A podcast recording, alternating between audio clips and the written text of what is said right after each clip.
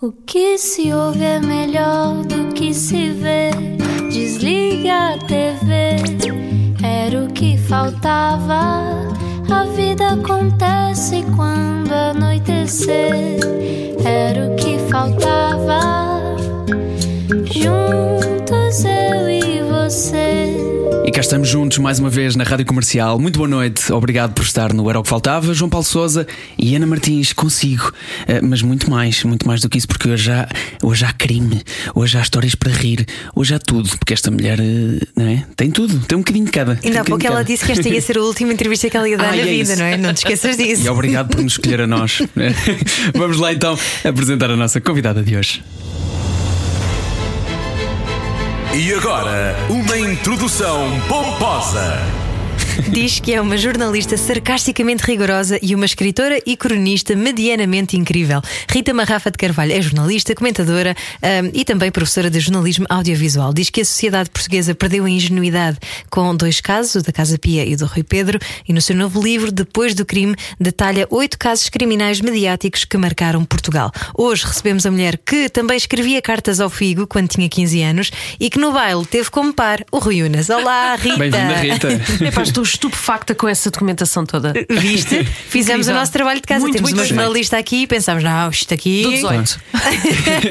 E reparaste como tinha factos, factos importantes e irrelevantes mesmo ao lado. Não, não, são todos absolutamente relevantes na minha vida. Nomeadamente as cartas ao, ao Figo. Ao Figo, exatamente. Com 15 anos. É verdade. E ele respondeu-me. Ele respondeu. É verdade, Espera, respondeu mas já logo nos 15 ou... logo nos 15. Ah, ok. Ele tinha 18. Ele, ele, ele tinha 18. Ok, ok. E ele respondeu-me com uma carta escrita de um lado e do outro e sem uma única vírgula. Aquilo fez-me logo uma, uma certa comissão aos 15.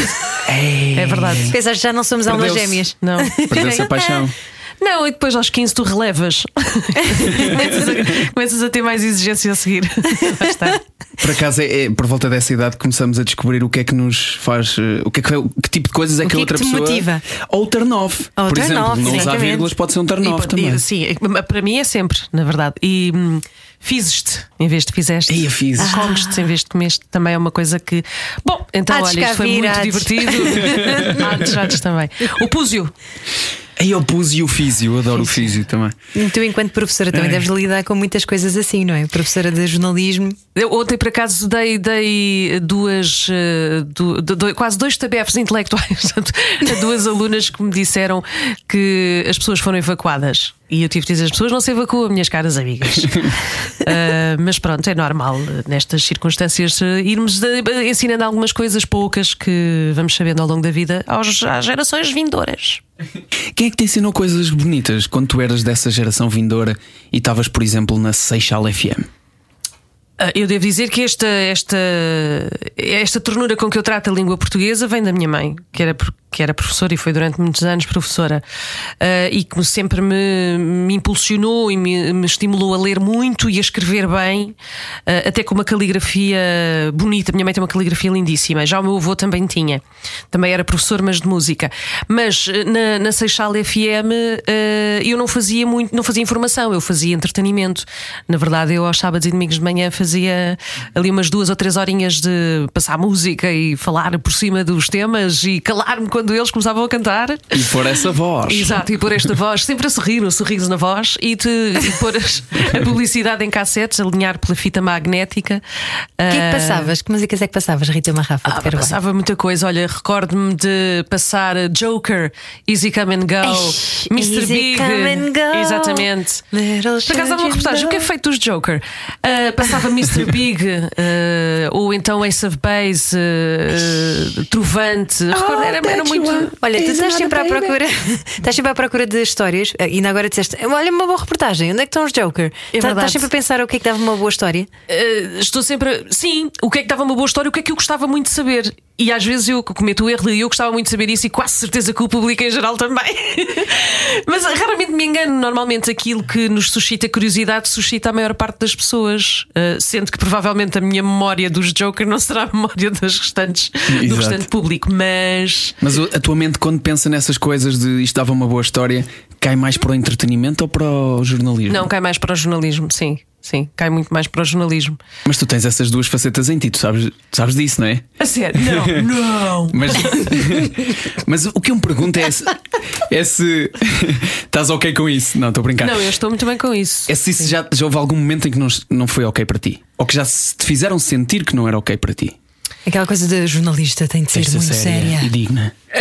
Hum, eu tive, tive vários momentos da minha vida. Já houve, houve, houve uma altura em que eu achava que não, que não era por aí que eu queria seguir e queria, queria muito fazer aquilo para, para o qual tinha estudado. Uh, e como tal, uh, coloquei isso na gaveta, não é? Essa parte do, do ser muito mais expansiva, muito mais criativa, muito mais. Uh, uh, muito Que até mais, tinha música muito mais envolvida light, também, E a não é? música também. E depois houve uma altura em que não dá mais, isto vai arrebentar, vou arrebentar pelas costuras. Sendo que, apesar de tudo, no jornalismo eu sempre tentei imprimir aquilo que, que é uma característica intrínse- intrínseca a mim, que é contar, tentar contar as histórias de uma maneira diferente dos demais. E daí utilizar talvez a minha criatividade ou a minha forma mais, eh, eh, mais curiosa de contar as, as as histórias. E era um desafio, e é um desafio que eu faço constantemente: é como é que eu posso contar isto de uma maneira profundamente interessante e diferente daquilo que as pessoas já, já estão habituadas a ouvir. Depois houve uma altura em que achei mesmo. Vou mudar, vou para o Dark Side of the Force.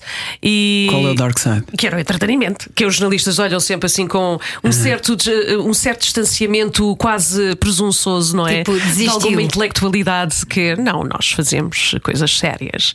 E eu acho que, eh, felizmente, o público já consegue perceber que o jornalista não é um autómato que produz informação e que responde todos os dias quem fez o quê, onde, quando, como e porquê. E não, e não age assim na sua vida, não é? Chega a casa e os filhos perguntam: Como é que estás, pai? Eh, Eu hoje, segunda-feira, estou bem, eh, filho. Não é? Ninguém é assim.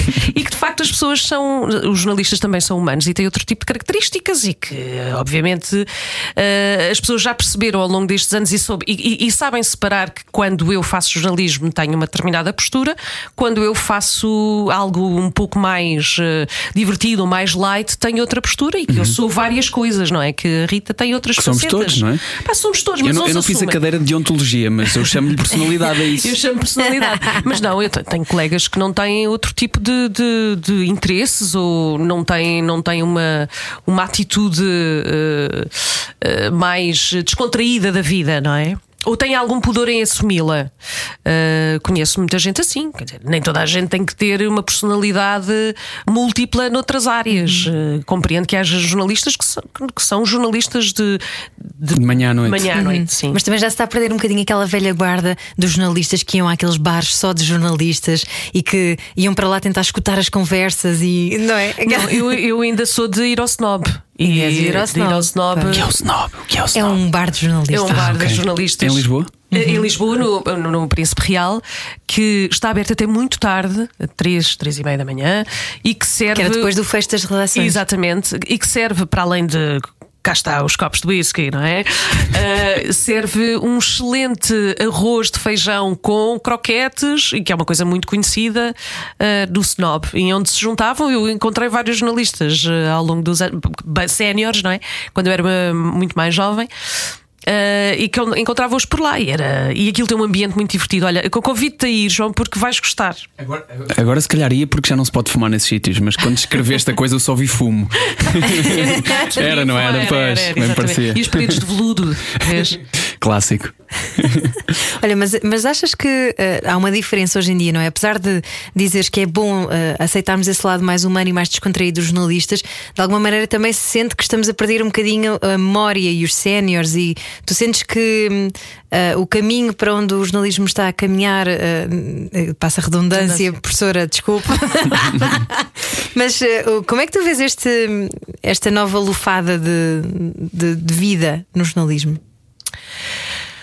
O jornalismo atualmente tem, tem algumas idiosincrasias um, um pouco questionáveis. Eh, a partir do momento em que associamos ou tentamos.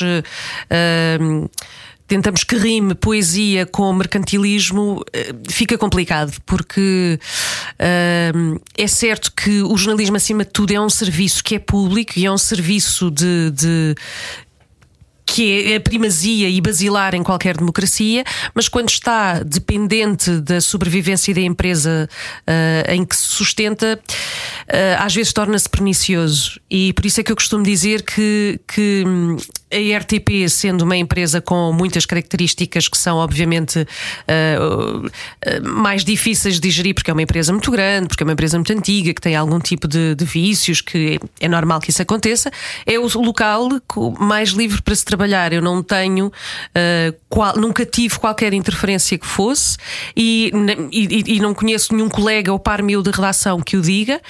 E além disso, eu não tenho que me sujeitar a não fazer uma determinada história porque aquela empresa é anunciante ou paga uma página no jornal ou uh, tem, é acionista da empresa não há este constrangimento uh, comercial. Uh, e isso dá uma, uma possibilidade de, de, exercer o jornalismo em liberdade muito raro hoje em dia. Depois, eu, eu tenho a sensação que nós somos um país demasiado pequeno, por vezes, para uma, uma competição tão grande entre, entre redações, e lamento que, na maior parte das vezes, não sejamos uh, mais unidos enquanto classe. Enquanto classe, acho que faz-nos falta sermos, defendermos mais e criticarmos menos. Como, como assim? Eh, eu, eu, agora vejo o lançamento da CNN e, e acho, acho, acho ótimo, acho notável, acho que uh, faz bem o mercado agitar-se, é salutar nós sentirmos que temos que melhorar e que tem, temos outros inputs de outras formas de, de abordar a imagem, as notícias. Uh, que estimula a competição. Que estimula a competição, mas uma competição salutar no sentido de queremos fazer melhor, queremos fazer mais, queremos aproximar-nos do, daquilo que se torna uma referência. Mas eh, tu, tu vais às redes sociais e, e, é uma, um séquito de críticas eh, que, que é até de alguns jornalistas que são, que são desnecessárias, eh, principalmente porque todos nós, quando começámos, e a CNN começou, em Portugal começou agora, todos nós cometemos erros, todos nós uh, não estivemos bem num determinado momento. Eu acho que só não erra quem não trabalha, por isso uh, acho que perdemos alguma, às vezes perdemos alguma complacência e tolerância com, com os nossos pares e, e faz falta isso. E existe muito também uma, uma coisa no jornalismo que tu, tu usaste palavras muito bonitas em relação a isto que eu, que eu vi numa entrevista, que é, é tu, tu tens a noção que uma peça de televisão, jornalística de televisão, tem que ser dinâmica e atrativa.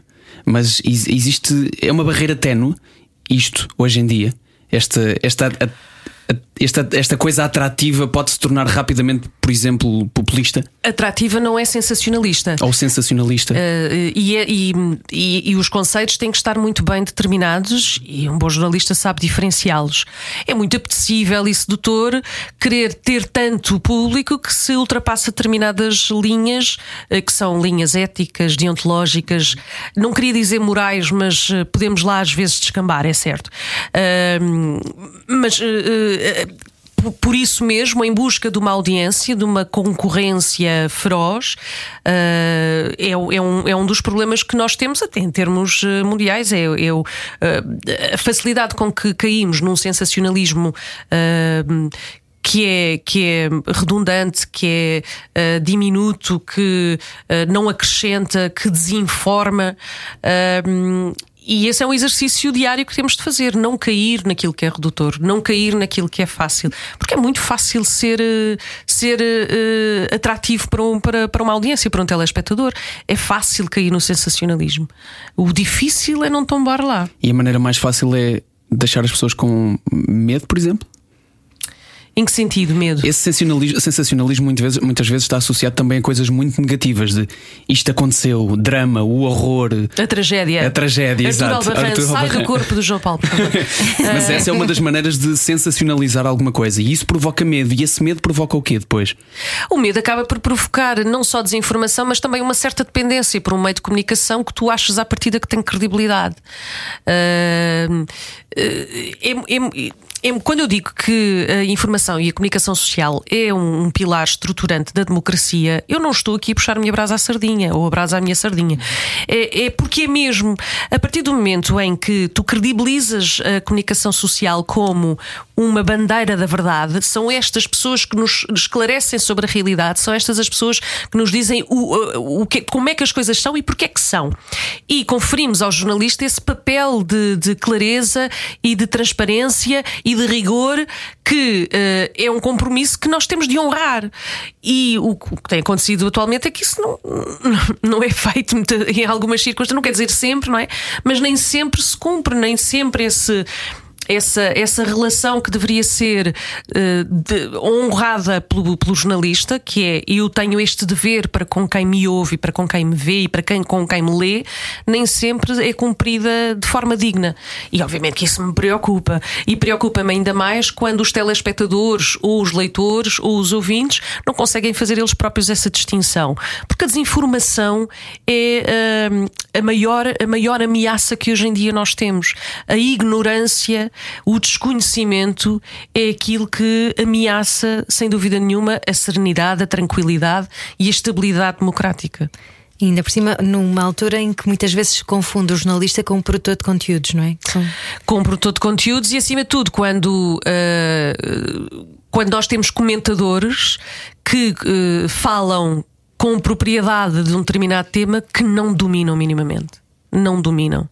Mas a assertividade com que o fazem uh, confere-lhes uma, um- uma espécie de, de cristalização de credibilidade que leva a que as pessoas em casa achem que sim, senhor, aquela pessoa está, sabe o que é que está a dizer quando fez uma, quando provavelmente aquele comentador fez uma pesquisa no Facebook ou foi a um site de fake news e, e- e partilha e difunde, mais grave ainda, difunde uma, uma, uma verdade que não é verdadeira. Mas a responsabilidade é dele que o diz, dessa pessoa que o diz, ou da pessoa que o escolheu para estar ali? A, a- a responsabilidade é partilhada. É partilhada porque tu tens que ser responsável por aquilo que dizes e depois tem de ser, obviamente, responsabilizado também o órgão que permite que haja uma difusão mais eh, abrangente da inverdade que é proferida. E, e hoje em dia o que, o que acontece, e que também é preocupante, é nós termos comentadores que não são eh, peritos na, na- na área, não são totalmente conhecedores em determinadas matérias e que pela forma como partilham essa informação, que é uma forma eh, efusiva, eh, apelativa, eh, populista, demagógica, é sempre um chamariz de audiência. Porquê? Porque, no fundo, quando nós estamos em casa, nós queremos ver. é quase- Espetáculo. queremos ver o espetáculo, queremos ver o freak show, queremos parar para ver o acidente, não é? É o fenómeno parar para ver o acidente. E eh, este parar para ver o acidente leva a que, a que muitas televisões acabem eh, por escolher comentadores não pela, pela, pela- por aquilo que eles podem acrescentar de informação fidedigna, mas pela audiência que eles podem trazer atrás. E ao mesmo tempo há muita gente que se esquece que, eh, não sei se tu concordas ou não, mas o jornalismo eh, é uma missão, não é? Tens que ter um bocadinho um espírito de missão. Achas que, que isso existe? E existe ainda, felizmente. Não sei se hum, é tão visível numa nova geração, mas eh, há alguns elementos que, que- de, de miudagem nova, como eu costumo dizer, Os fumaças da vida, não é? Um beijinho para eles. que, que, Fumaça. que tem, tem muito esse espírito de missão, que não é mercantilista, que é de devoção. E eu acho que os jornalistas são muito como os bombeiros e os médicos, eh, que, que não. não não se está jornalista, é-se jornalista. Não, ou seja, eh, eu se for para casa e, e parar um. Parar não, mas eh, ver um acidente ou um incêndio, eu paro imediatamente, ou filmo eu com o meu telefone, aviso imediatamente a redação, pergunto se é preciso eu ficar no local, vou buscar eh, alguém, entrei em direto por telefone. Ah, é, é algo que é, que é intrínseco, é uma, é uma. é mais forte do que nós. É mais forte do que nós. E eu recordo-me, eh, e isto tem alguma, tem alguma piada, eu recordo-me no início da minha carreira, quando eu estava na RTP há talvez um ou dois anos, e eu, a Margarida Neves Souza, que agora está na CNN, e a Rita Ramos, que ainda se mantém na RTP, Uh, te- éramos pessoas uh, desocupadas, sem filhos uh, e sem maridos, e hum, costumávamos jantar sempre juntas. E o que acontecia era, e, e foi mais do que uma vez, se víamos, por exemplo, um batalhão de sirenes em bombeiros ou polícia, íamos atrás. Era este o grau de insanidade.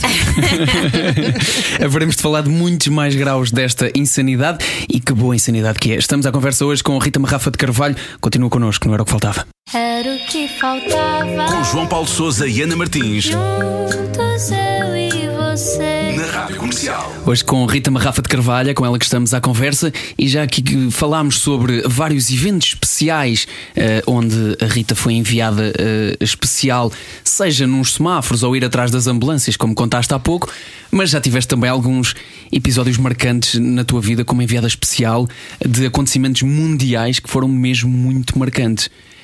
Recordo, quais são os que recordas com mais intensidade?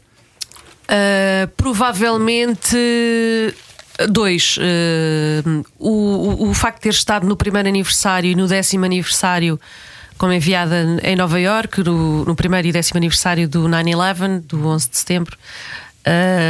em que apanhámos um, um alerta, um alerta vermelho sobre a possibilidade de uma reincidência ou de uma repetição do, do, do atentado. Uma coisa E- que pairou durante anos eh, por ali, não é? e foi curioso ver eh, ao final de um ano como estava o, o Ground Zero e o World Trade Center e, e dez anos depois do- dos acontecimentos ter voltado. Eh, Mais do que privilégio, mais do que, do, do que curioso, foi um privilégio de facto fazer a cobertura disso e desse, desses dois episódios e depois o facto de ter estado em na Indonésia durante o, o, O tsunami. o tsunami do Sudeste Asiático. E, e, por acaso hum, eu fui para Sumatra, que acabou por se, por se apurar mais tarde, que, tinha, que foi o local onde morreram mais pessoas, cerca de 200 mil pessoas. 80% de, de todo, todos os funcionários de, da área de saúde morreram. hum, como tal, não havia ninguém para trabalhar nos hospitais, nem havia hospitais em alguns casos.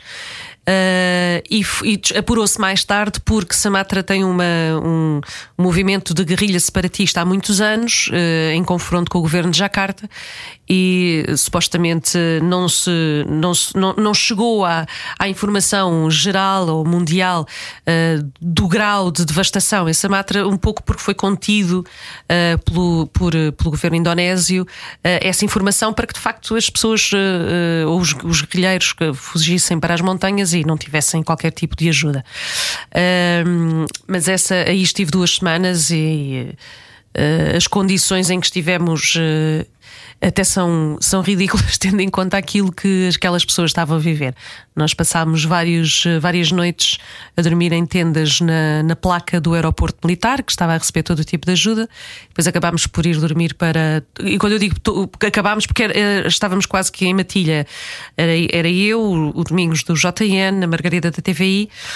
Uh, o Pedro Miguel uh, Costa, de, na altura TSF, uh, agora SIC, e que uh, nos concentramos, e o Luciano Alvarez, do público, já me esqueci do grande Lucy, uh, que uh, até por uma questão de sobrevivência, nos concentrámos todos numa casa abandonada, onde pusemos os nossos sacos de cama no chão e ali ficámos durante duas semanas e encontramos um. É indescritível. Eu, eu acho que, por mais que eu tente descrever o que encontrei, acho que nunca terei palavras suficientes, porque é um nível de destruição, devastação e desespero tal que eh, mesmo as imagens nunca conseguiram refletir aquilo e acho que foi que era a grande, a grande insatisfação e, e a grande eh, frustração muitas vezes nestas circunstâncias é não conseguirmos levar a real dimensão dos factos eh, à casa das pessoas mas foram os dois, os dois momentos provavelmente mais marcantes no que diz respeito a, a ser a estar como enviada especial num, numa parte distante de Portugal Como é que se gerem as emoções numa situação dessas, Rita Marrafa de Carvalho?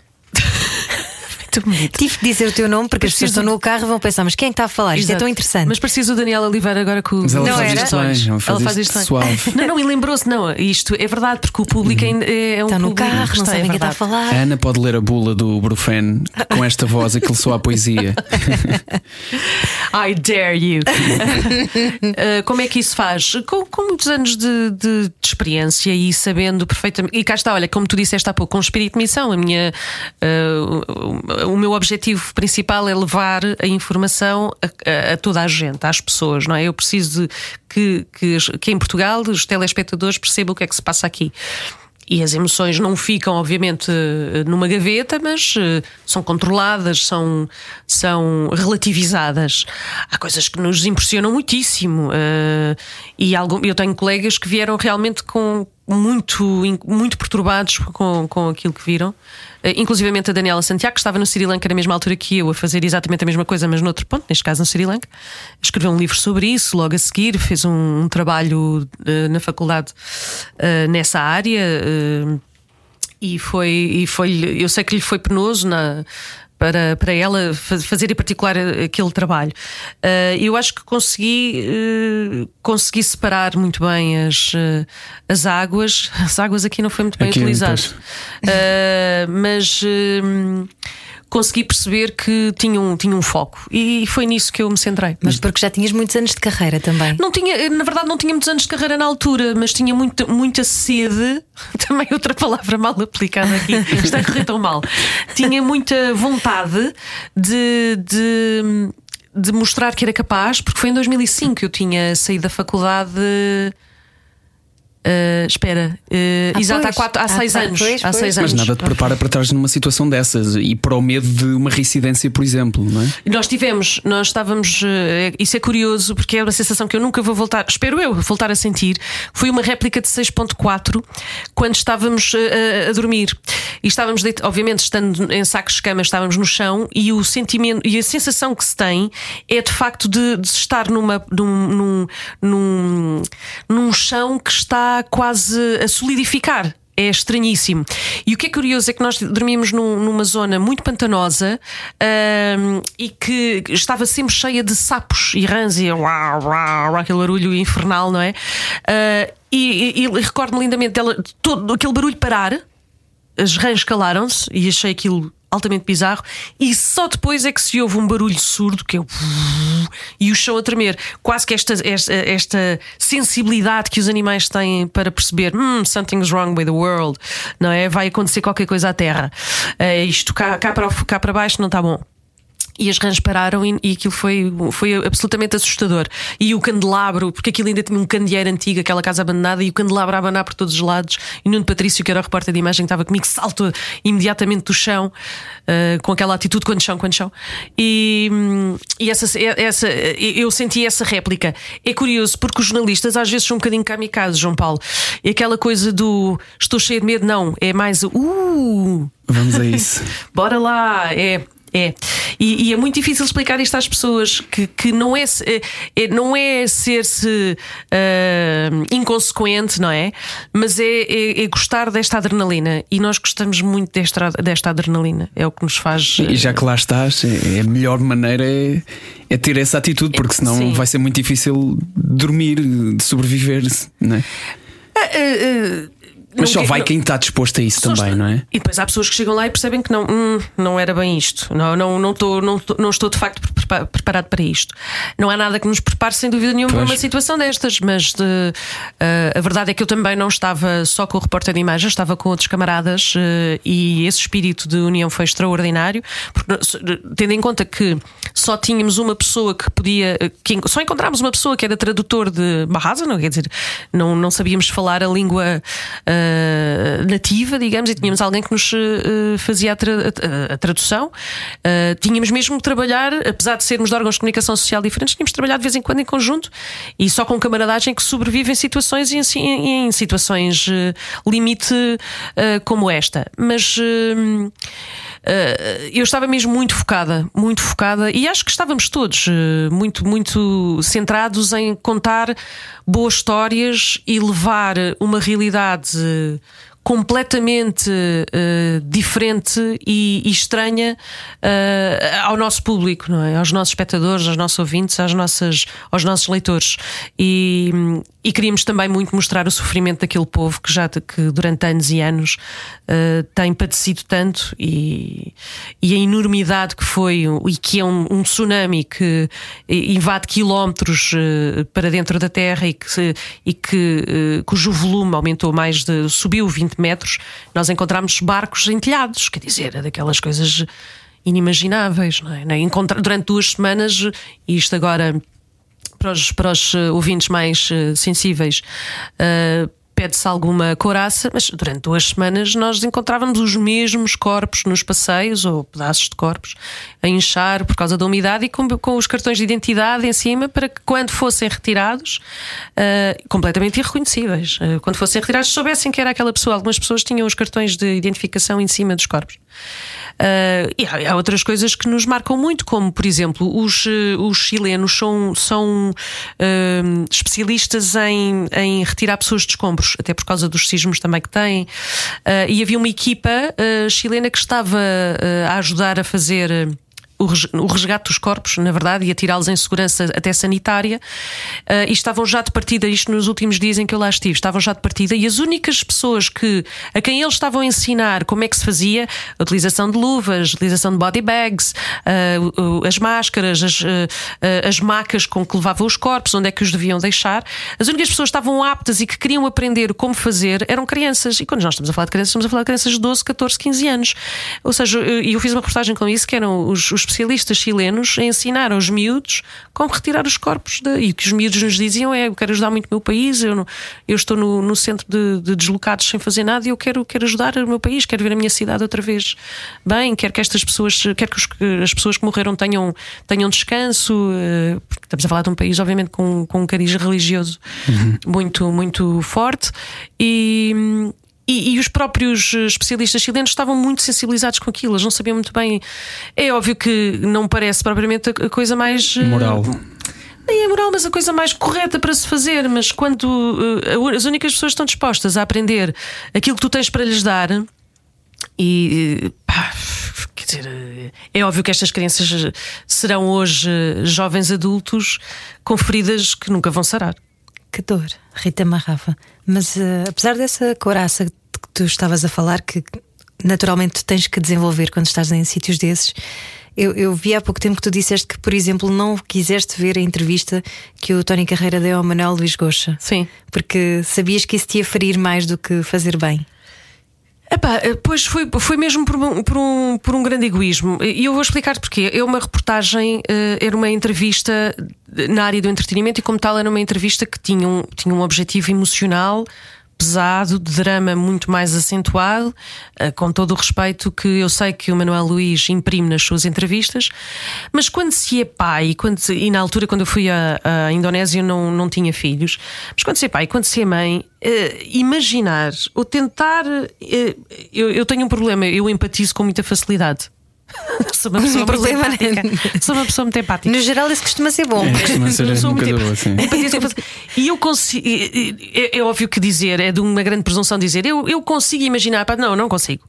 Consigo projetar essa possibilidade, mas só a possibilidade é tão dolorosa que evitas. Claro. Evitas. E, e, e imagina, ainda para mais, tendo em conta que é a morte de uma filha que foi tão explorado, que foi que foi vista por milhões de pessoas eh, nas televisões que uh, não, não pôde viver o sofrimento no, no, anonimato do silêncio, não, é? não há a possibilidade de fazer o luto uh, numa coisa fechada, sem teres a intermissão de jornalistas e de fotógrafos. Uhum. E acho que aquilo ainda é tão mais doloroso que eu prescindo, prescindo de ver, não quero, não. Porque eu, eu estaria a ver não enquanto jornalista, mas enquanto mãe.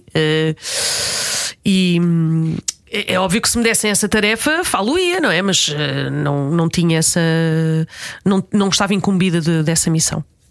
Apesar disso, uh, o livro que acabas de lançar é sobre factos também bastante, um, vou chamar-lhe cruéis, não é? Que são os oito piores crimes uh, dos últimos 30 anos, não é? Em Portugal, os oito mais marcantes. Atenção, é mais de 30, na verdade. Bem feitas as contas, uh, porque o Mata 7 foi em 1986. Mas uh, hoje, nos dias em que correm, quando nós temos, ou continuamos a ter tanta violência exercida sobre as mulheres e sobre as crianças, mas e, e idosos, na verdade são os mais vulneráveis. Mas quando temos tanta, tanta violência exercida sobre as mulheres, eh, interessava-me uh, conhecer e perceber um bocadinho melhor a estrutura uh, mental destas pessoas.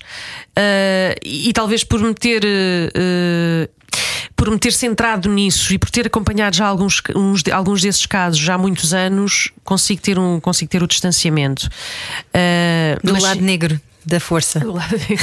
mas consigo ter esse, esse distanciamento. Mas uh, eu sou uma fervorosa adepta e fã do true crime há muitos anos, uh, por isso eu sinto mais fascínio do que propriamente uh, repulsa.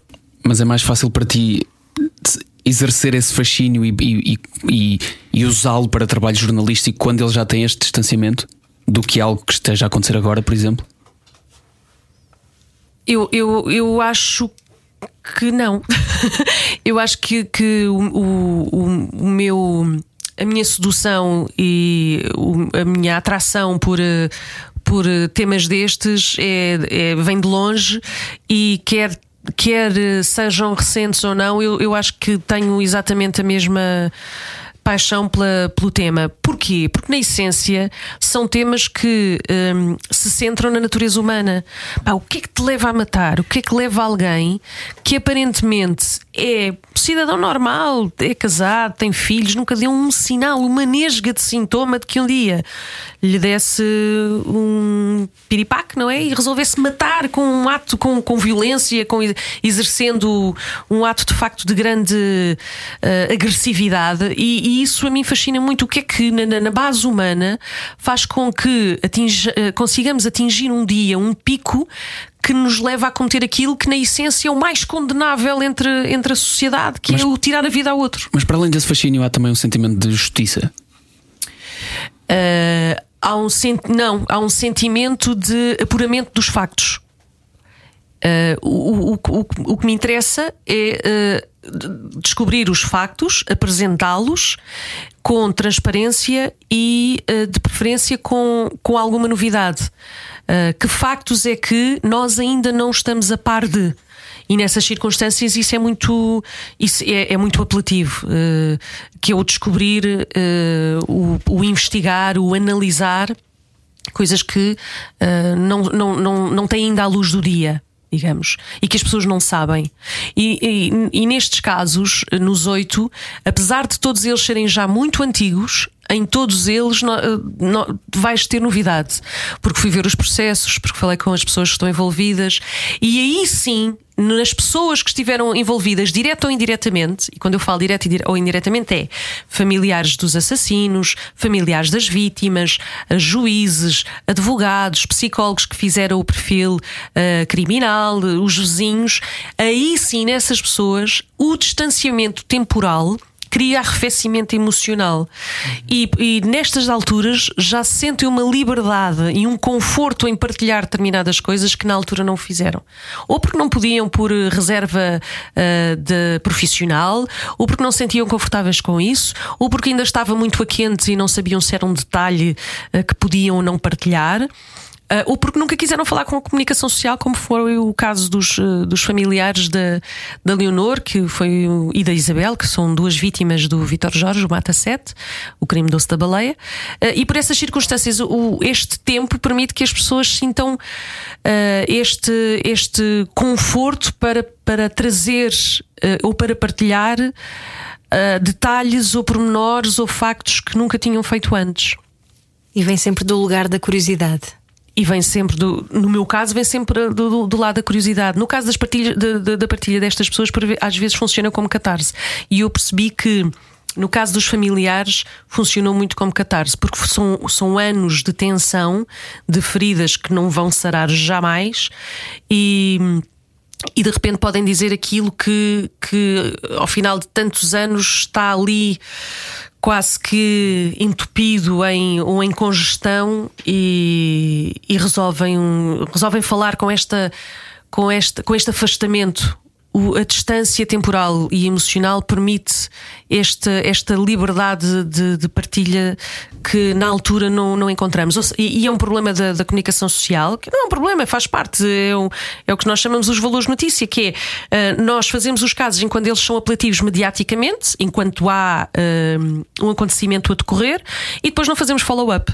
Fazemos uh, pontualmente, assinalamos um episódio saiu da prisão em precária ou então uh, uh, já, já cumpriu a pena e saiu, ou então interpôs um recurso para o Supremo. Porque é sempre tudo sobre atualidade. É, é? sempre tudo sobre atualidade. E, e- e muitas vezes eu pensava, "Pô, o que é que será feito deste. E eu queria muito esse efeito de surpresa, que era as, as pessoas quando viam uh, a série documental que começassem com aquela sensação, já não me lembrava disto, é verdade, o que é feito deste homem, o que é feito destas pessoas.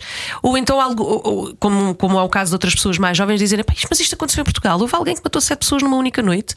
Vou ver, não sabia que nós tínhamos um serial killer, o Cabo Costa.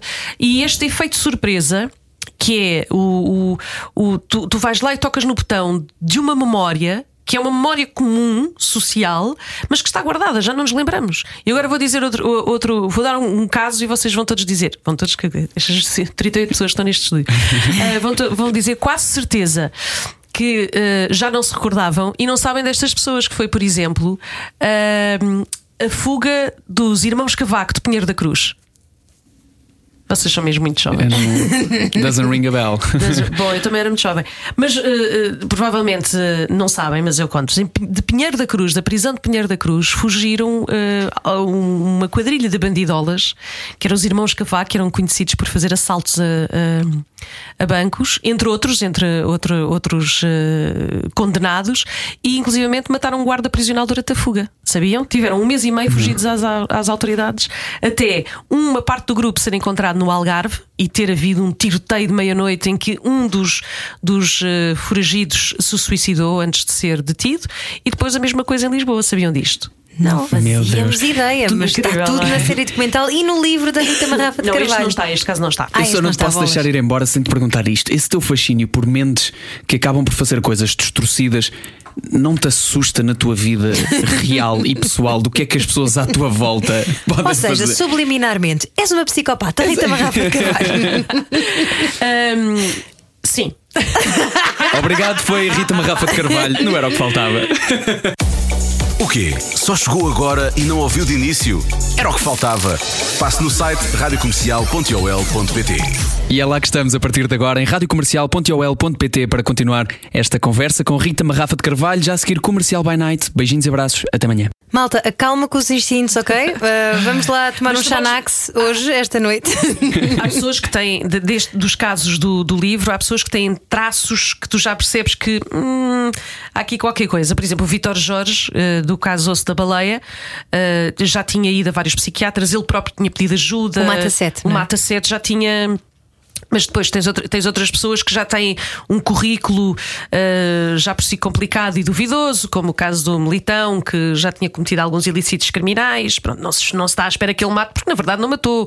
Luís Miguel Militão foi condenado como autor moral e não material. Ele nem estava lá quando mandou, mandou matar ideia. os empresários. Ele mandou os seus eh, comparsas, os seus cúmplices, matar. Ele não esteve lá no local, eh, só, só, só, Só, como quem diz. exato. Mandou fazer a mesma coisa com a Maria das Dores. Maria das Dores não matou o, o marido, mandou matar o marido e só apareceu no local como viúva eh, triste e, e- absolutamente destruída quando, quando já estava morto e a Polícia Judiciária entrou e ela fez o número que fez. Mas. eh, eh, Há outros casos que esses sim são assustadores que não há um sinal, algures, em lado nenhum, que é, por exemplo, o Cabo Costa, que até, até se reformar aos 50 e poucos anos, porque ele reformou-se antecipadamente da GNR, era um homem que. Eh, era da Casa do Benfica de Santa Comadão, era elemento da GNR e fazia a escola segura, eh, organizava eh, peregrinações a Fátima, era um homem dedicado à Assembleia Municipal da, eh, de Santa Combadão. Nada, não havia, sina- não havia nenhum- nenhuma queixa de violência doméstica, de ato agressivo, de nada. Era um bom vizinho, sempre pronto para ajudar e de repente mata três miúdas. Pronto, E estes, casos sim fazem-nos pensar. Sim, senhor, então. A partir do momento em que tudo parece se torna aleatório, random, não é? Eh, Já, tu, tu- já não tens. eh, perce- Não tens quase que uma espécie de axiomas e conclusão. Ele fez isto, isto e isto, ah, qualquer dia vai matar. Ou ele é assim, assim, assado, hum, tem aqui um perfil de psicopata. Não, já não, já não conseguimos fazer este tipo de, de distinção ou de, ou de identificação. Porque em todos os casos, aquilo que tu vais, que tu vais encontrar era. pá, não, eram pessoas perfeitamente normais. Perfeitamente normais. E atenção, o Cabo Costa foi, é o único conhecido serial killer português. Ele continuaria a matar se não tivesse sido detido, é a convicção da Polícia Judiciária. Inclusive já teria identificado a próxima vítima. Então, agora que já fizeste um perfil de algum dos psicopatas que tu retratas neste livro e na série documental Depois do Crime, Rita Marrafa de Carvalho, pergunto-te se a tua necessidade é eh, também, ao procurares estas histórias e tentares perceber o, o que é que está por trás delas, se é também uma tentativa de quanto mais dados tiveres sobre a realidade, melhor consegues controlar, de alguma forma. Uh, se calhar faz sentido. Obrigada por esta análise psicoterapêutica, psicoterapêutica que acabaste de me fazer. Depois passamos o recibo. Obrigada, são 50 euros por hora, que eu já sei. Um, talvez seja esta ou esta, grande, esta imensa necessidade que é jornalística de perceber o mundo. Acho que também passa muito por aí. E, e isso é uma coisa que, que, que, me enriquece e que eu sinto um enorme prazer em, em fazer. Uh, é isso, obrigada, doutora. E não dás por ti, às vezes, eu, eu, digo isto porque tenho uma amiga que era inspetora da Polícia Judiciária e ela diz que uh, para a família dela ela era a fatalista, porque ela alertava dos perigos e a filha e as netas, ah, yada, yada. tu sentes que de alguma maneira és mais fatalista por causa de tudo aquilo a que tens acesso e que já viste? Não, por acaso não sou. Uh, e quem me conhece sabe que não, não sou. Não sou, não sou fatalista, mas uh, talvez consiga antecipar algum tipo de, de, situações. Ou de perceber que um determinado tipo de circunstância pode levar a outra aí sim, talvez tenha perdido alguma ingenuidade ou, alguma, ou algum desconhecimento. Aquilo que tu disseste é verdade. Quando eu, e voltando atrás, a sociedade portuguesa, todos nós, perdemos muita da nossa, da nossa naturalidade na educação das crianças, em parte por causa de dois, dois casos criminais. Uh, ninguém antes ia para o parque infantil com os filhos e achava estranho estar um homem sozinho ou alguém a tirar fotografias. Uh, subitamente, o caso Casa Pia trouxe trouxe uh, à Berlinda a palavra pedofilia. Não se falava, em, não se falava concretamente em pedofilia, ou então falava-se, mas não, ninguém conhecia ninguém que gostasse de, crianças ou gostasse de, de praticar atos sexuais com crianças. Aquela coisa quase que um mito urbano. Isso deve existir, mas não é cá em Portugal. E subitamente nós começámos a ter um, receio de, do vizinho que punha o nosso filho ao colo. Começámos a ter receio daquela pessoa que uh, oferecia chocolates aos nossos filhos no, no intervalo da escola. Aquilo para nós era uma pessoa tão querida, tão cordial, sempre tão. Quem, quem meus filhos beijam a minha boca à doça. Epá, isso, isso acabou. Nós perdemos de facto esta, esta capacidade de achar que as pessoas por vezes são apenas espontaneamente uhum. amáveis. Isso é o que diz o meu pai, que agora até tem medo de se meter com as crianças. Pois, e, e depois é o caso do Rui Pedro. Eu recordo-me perfeitamente de eu aos 10, 11 anos ficar sozinha em casa. Os meus pais iam às compras eu ficava sozinha em casa. Eu tinha colegas que a partir dos 6 anos, ou 7, chegavam chegavam a casa e almoçavam sozinhos em casa porque os pais iam trabalhar. Mas isto é hoje em dia impensável e até pode ser acusado do crime de, de abandono, não é? Uhum. O crime de exposição ao abandono. Uh, e o caso que mais, que mais soou as, as campainhas em Portugal foi o Rui Pedro. De repente as crianças desapareciam. Mas que não havia crianças que desaparecessem e não voltassem a aparecer. E de repente isso, isso era uma realidade. E quando nós somos confrontados com, com dois factos criminais, que, que é o caso Casa Pia e o Rui Pedro, nós, nós mudamos os nossos hábitos, mudamos mudámos a nossa concepção de educação, mudámos a nossa forma de uh, educar e de socializar dos nossos filhos. E isto é muito interessante do ponto de vista sociológico. E aí está o poder do, do jornalismo, porque tenho certeza absoluta que estes dois tipos de casos já existiam no mundo foram é retratados o suficiente para nos entrar na nossa, ficarem na nossa memória e estarmos mais alerta para eles também. Mas nós temos sempre a concepção do que se passa no mundo é no mundo, não é cá. Pois é, como se fosse longe. é, é longe, é lá, no, é lá, é lá no, nos Estados Unidos havia muitos serial killers, mas cá não. não é? Uh, e, e, quando ganhamos a dimensão de, de, proximidade geográfica, aqui toda a dimensão, toda, toda, todo, todo o nosso olhar muda completamente. É que isto já, agora já não é lá fora, é cá, é onde eu moro, é na minha cidade, é no meu país, é, é, é, é com pessoas que eu conheço. Um, e, e, e, do ponto de vista humano, é, é, é, muito interessante fazer esta, esta avaliação de como as práticas mudam em tão pouco tempo devido a, a outras práticas, neste caso, de índole criminal. E sem dúvida nenhuma que a comunicação social tem aqui o seu papel, uh, mas uh, não teria se, os, se estes dois casos não tivessem ocorrido. E tu alguma vez imaginaste Rita Marrafa de Carvalho que. Adoro quando dizes o meu nome quase, quase completo. que é Rita quê? Rita Maria? Ana Rita? Não, eu sou Rita Isabel. Rita Rita Isabel, Isabel. Rita Isabel Marrafa de Carvalho. Mas não está completo, porque eu ainda tenho outro nome aí no meio muito, muito mais bonito que uma Rafa. Ah. Não estou a brincar, nada é mais bonito que uma Rafa. Está bem, mãe? Principalmente se disseres Marrafa. Mãe, nada é mais bonito que uma Rafa. Que é morganheira, eu sou morganheira. Ah, Morganheira. É. Olha, mas tu imaginavas que um dia ias ser esta, esta instituição de jornalismo? Porque és, não é? És reconhecida. Ah, tu, quando estavas a estudar na, na faculdade, sempre pensaste que eu vou ser jornalista até ao fim? Há muitos que desistem, Sim. não é? Pelo caminho. que- Por condições financeiras, sobretudo. Sim, também é verdade. Eh, a minha geração é uma, é uma geração peculiar no que diz respeito eh, à- às possibilidades laborais, porque nós, nós aparecemos como eh, os licenciados logo após as privadas surgirem, como tal, havia um, um grande campo de possibilidades de profissionais. Mas eu sempre, sempre achei que, de facto, na faculdade sempre achei que ia fazer isto para o resto da vida. Depois, como eu estava a dizer há pouco, depois, eh, houve alturas em que achei que provavelmente poderia mudar, eh, mas eh, não me arrependo minimamente de ter continuado e ter-me mantido no jornalismo. O- é Apesar engraçado. de teres um ótimo nome para ser cantora, realmente. Rita Isabel, não é? Marganheira, Rita. Marganheira. Rita Isabel. Uh, podia ser até uma dupla sertaneja. Rita Isabel. Mas. Já me perdi. Desculpa ter interrompido, que parvoíce, desculpa. Um, por isso, uh, não me arrependo, porque uh, quando tu dizes uma instituição, pá, fico muito contente, não, nem toda a gente considerará isso, mas uh, o que eu gosto mesmo muito de fazer é contar histórias, mas contar histórias com pessoas reais e com factos reais. E, A ficção não te fascina de forma nenhuma. não, não, fas- fascina-me e, e já tive, eh, já tive um, um pezinho na ficção, mas eh, cá está, no fundo, é contar histórias. é? Aquilo que eu gosto é de, é de partilhar com as pessoas histórias. Ah, e deixa-me só dizer-te uma coisa: que o livro Depois do Crime, o, o- a série documental só tem três, tem três episódios, não, tem seis episódios, são três casos. Ah, o livro tem oito casos, eh, fui- foi, foi mais além de- de- do, que, do que a série. Ah, mas o, o que o livro te oferece, ao contrário da série, a série documental é, são factos, é tudo na primeira pessoa. Eu fiz, eu estive, eu senti, eu estive, eu, eu gostei. Que, a mim interessavam-me os protagonistas, tanto que eu não há voz off, ah, eu, não, eu, eu nunca apareço. Eu queria muito que as pessoas se, se envolvessem tal novelisticamente na, na série que aquilo fosse apenas um documento dos factos, trazendo, obviamente, novidade.